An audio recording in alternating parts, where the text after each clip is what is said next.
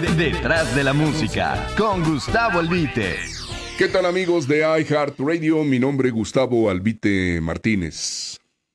El día de hoy les platico que durante más de 40 años, dos horas diarias, conduje un programa de Vicente Fernández en una emisora de la banda de amplitud modulada, ya desaparecida del cuadrante, pero no de la historia del radio, porque nadie podrá borrar la trayectoria ni la aportación de aquella emisora. No era un programa solamente musical, más bien fue la crónica y la documentación de la trayectoria de quien por obra de la radio se convirtió en la primera figura del espectáculo musical de México. La medición de la audiencia superaba las expectativas en el Valle de México y estados aledaños. Estaba muy distante la etapa tecnológica del Internet y las estaciones de radio estaban presentes solamente en el área que su potencia en kilohertz les permitía. Durante esas 14.800 horas al aire, le hice centenares de entrevistas a Vicente en cabina y en los más diversos lugares dentro y fuera del país.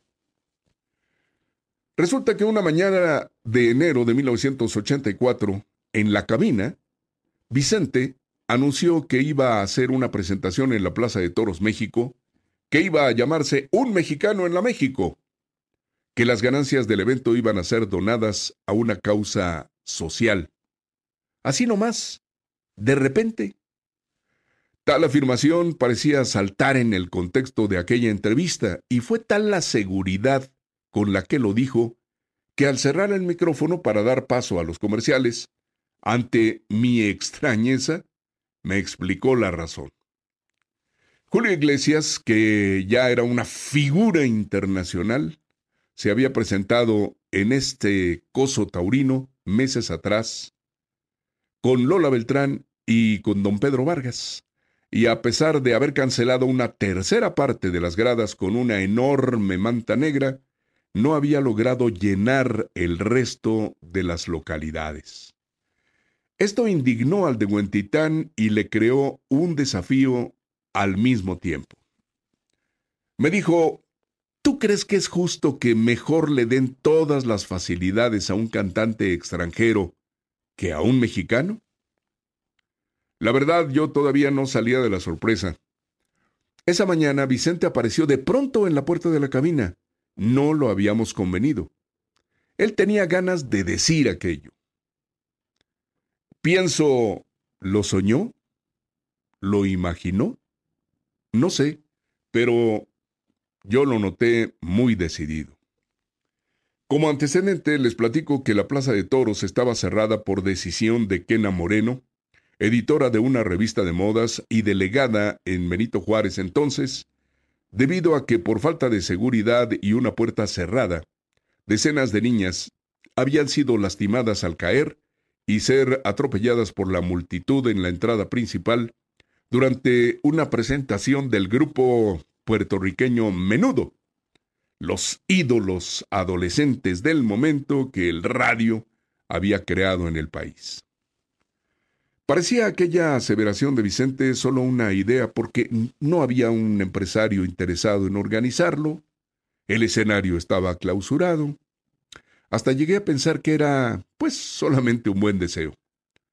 Pero oiga usted, el radio es un medio maravilloso y uno nunca sabe quién está entre los radioescuchas.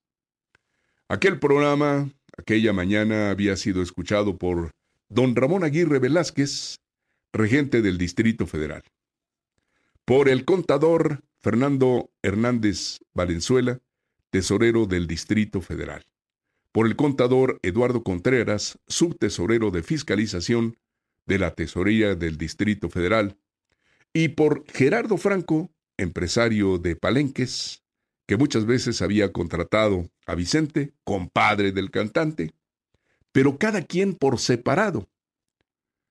Y oiga usted, en ese instante se alinearon los planetas.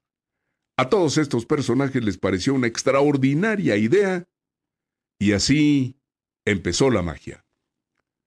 Una vez que se encontraron los citados funcionarios ese día en el edificio sede de la regencia, en el Zócalo, porque entonces todavía no era jefatura de gobierno, el comentario de cada uno coincidió y se tomó la decisión unánime.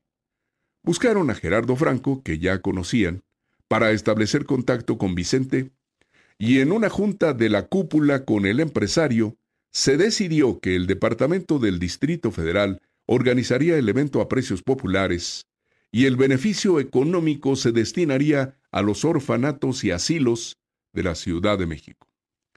Un mexicano en la México empezaba a ser sólida realidad.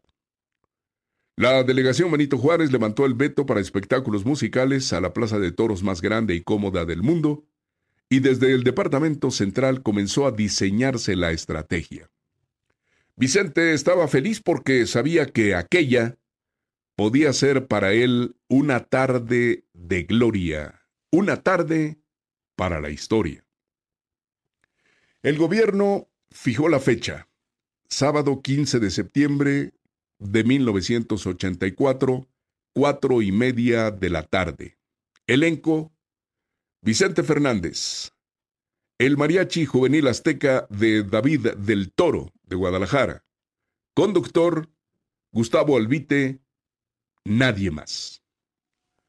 Dos semanas más tarde de aquella entrevista, en su programa de radio, donde manifestó su disposición e hizo el anuncio oficial del evento, Vicente se presentó en Siempre en Domingo, el programa fenómeno de la televisión que conducía Raúl Velasco.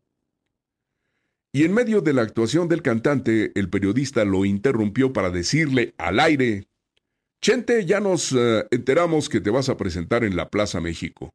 Yo te voy a presentar. Y siempre en domingo va a transmitir un mexicano en la México. Sorpresivamente, se escuchó la voz de Vicente. Perdóname, Raúl, pero yo ya tengo quien me presente.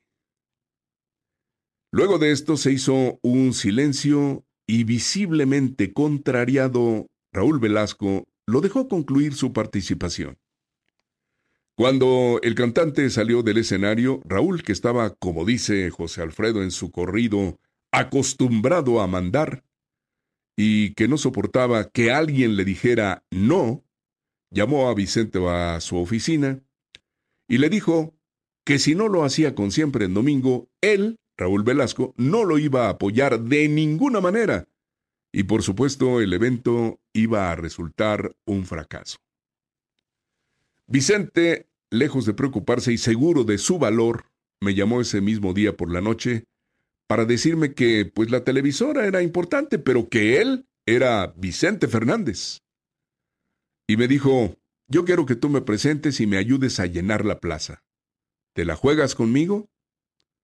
Sin pensarlo, y seguro de la fuerza de la radio, le contesté, Claro, nos la jugamos. Al día siguiente, la emisora empezó una promoción permanente del evento. Nadie más lo hacía informábamos de los avances de la logística puntualmente y de los lugares donde se venderían los boletos a precios verdaderamente populares. No había entonces un antecedente ni nada siquiera parecido. Una figura popular consagrada actuaría gratuitamente en un gran escenario en la fecha histórica más emblemática, organizada por el gobierno capitalino, y destinaría los recursos económicos para las casas de asistencia de niños sin padres y adultos mayores sin familia. Así como el charro de Huentitán había ideado el nombre del evento Un mexicano en la México, también pensó en un escenario en forma de cruz, tal como fue. Se hizo una rueda de prensa en el Museo de la Ciudad de México en la calle de Pino Suárez, con la asistencia del total de la prensa.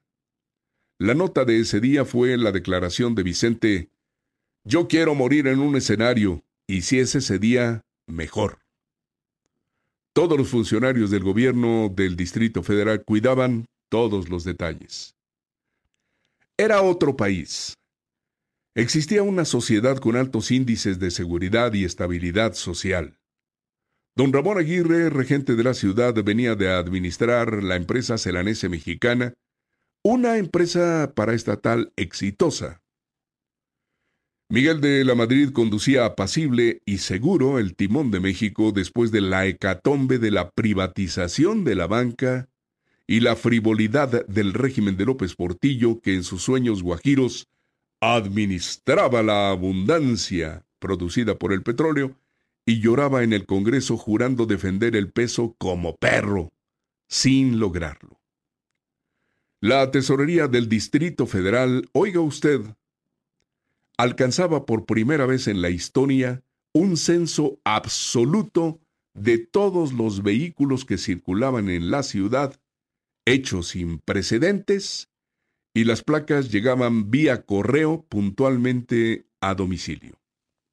Ni remotamente se asomaba el autoritarismo por ninguna parte.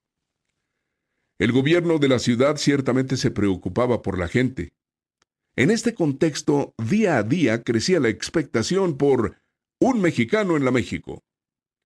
Consideradamente se esperaba una asistencia de 45 mil espectadores.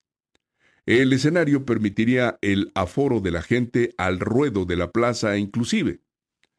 Vicente y yo platicábamos por teléfono al aire casi todos los días en su programa. Raúl Velasco permanecía mudo en su programa, apostando al fracaso, seguro de que en este país solo él podía hacer un evento así.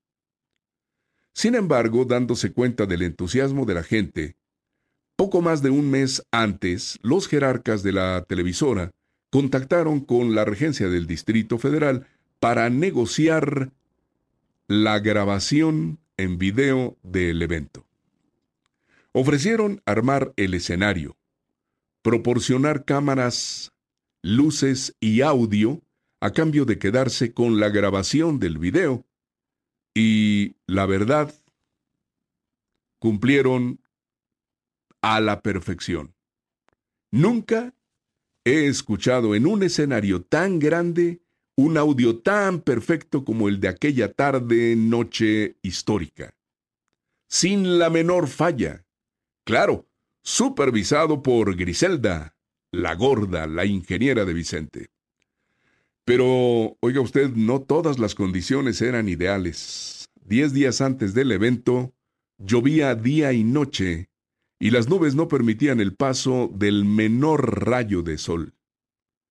El miércoles 12 de septiembre por la mañana, bajo la lluvia, hicimos una junta en la enfermería de la plaza con la asistencia de los jerarcas de la televisora, el tesorero del Distrito Federal y otros funcionarios, la delegada en Benito Juárez, la estación de radio, Federico Méndez, productor del artista, jerarcas de la marca de discos CBS que tenían en exclusiva a Vicente Fernández y los directivos del Coso Taurino. Seguía lloviendo y los pronósticos meteorológicos anunciaban más lluvias todo el fin de semana y los primeros días de la semana siguiente. Hubo un momento en que Vicente y un servidor, parados en la parte alta de las localidades de sol de la plaza, nos quedamos viendo con la más sombría de las miradas bajo la lluvia. Me dio un abrazo y me dijo, vas a ver que todo va a salir bien. Y oiga usted, llegó el día. Ningún miembro de la familia del cantante vino ese día. Vicente, como todos, no estaba seguro del éxito aquella tarde y no quería que en tal caso su esposa y sus hijos sufrieran con él. Toda la noche anterior llovió, amaneció lloviendo, muy nublado, y al mediodía la lluvia era frecuente. Todo parecía estar en contra. Se había tapado con plásticos el escenario, pero el ruedo estaba muy mojado. Todavía esa mañana, en la cabina de radio, dije que nada cambiaba ni se suspendía el evento, y Vicente invitó a la gente otra vez de viva voz. Cuando hablamos fuera del aire teníamos desesperanza, pero también teníamos mucha fe. Nos va a ir bien, Gustavo, ya verás. Nos vemos temprano en la plaza. Llegamos dos y media de la tarde puntualmente a la enfermería de la plaza. Vicente me mostró su traje de ante color salmón nuevo, con botonadura de plata con motivos taurinos. Ahí nos vestimos los dos.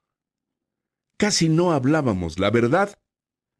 No sabíamos qué iba a pasar. Se abrieron al público las puertas de la plaza poco después de las tres. Seguía lloviendo. Me asomo a la plaza, a las gradas, 3.45 de la tarde. Casi no hay gente. Cuatro de la tarde, poco menos de media plaza.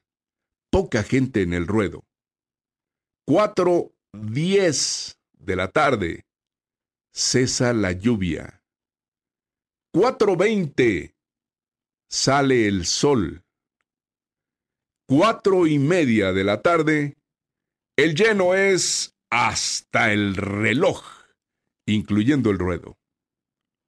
La entrada de espectadores marca un récord. 54 mil almas. Oiga usted, suena el mariachi juvenil azteca. El tema instrumental es Orange Blossom Special. El audio es espectacular. La expectación total. Brilla el sol. Cuatro de la tarde y cuarenta minutos. Anuncio a Vicente Fernández. Vicente aparece desde la puerta de cuadrillas. El ídolo de México con las notas del tema de José Carmen Fraile, No me sé rajar. Y su sombrero en la mano saluda al público. Se enciende el monumental coro y los aplausos de más de medio centenar de miles de entusiastas espectadores. Vicente solo invita a cantar De qué manera te olvido a Federico Méndez, autor del tema, a nadie más. Agradece al gobierno su apoyo y saluda a la señora Paloma Cordero, esposa del presidente de la Madrid, y a don Ramón Aguirre, regente del Distrito Federal, que están presentes. Se escribe la historia durante más de 190 minutos. Después de un apoteótico final con Volver, Volver, coreado por más de 50.000 voces, Vicente camina por el túnel subterráneo que une a la Plaza México con el Estadio Azul, donde lo espera el automóvil que lo llevará a su casa. Antes, nos dice a Federico Méndez y a mí, después de esto, cantar en un palenque será como cantar en la sala de mi casa. Aquel atuendo de ante, de gala, no se volverá a usar. Como en las grandes ligas de béisbol, será retirado y puesto en una vitrina como testigo de aquella tarde. Oiga usted, y vuelve a caer la lluvia. Pero el radio, el gobierno local y Vicente Fernández lo habían hecho.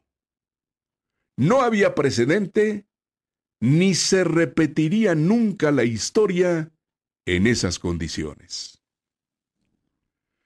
Pues verán, queridos amigos de iHeartRadio, me vino a la mente platicar esto con ustedes cuando me entero que Alejandro Fernández anuncia 50 mil mexicanos en la México en el mes de mayo. Se lo debo a mi papá, dice. Esta consideración me provoca una sonrisa. Pues han pasado un poco más de 38 años. Las condiciones ahora son mucho más favorables. Las redes sociales hacen todo. La mesa está puesta. No llegarán seguramente a 50 mil los asistentes, porque las pantallas ocupan demasiado espacio. La parafernalia deslumbrante del escenario oropelesco no superará la natural creatividad inteligente de Vicente y aquellos excelentes técnicos. El beneficio de los exagerados precios no tendrá como destino la necesidad, sino el bolsillo del artista y el empresario, sea quien sea. Trabajarán todos por dinero, no por convicción. Ya nadie lo hace. El radio no será generador del triunfo, si acaso otro espectador. Y oiga usted, no podrá ser nunca igual, porque esta vez solo habrá todo el tiempo un vaso en la mano del protagonista.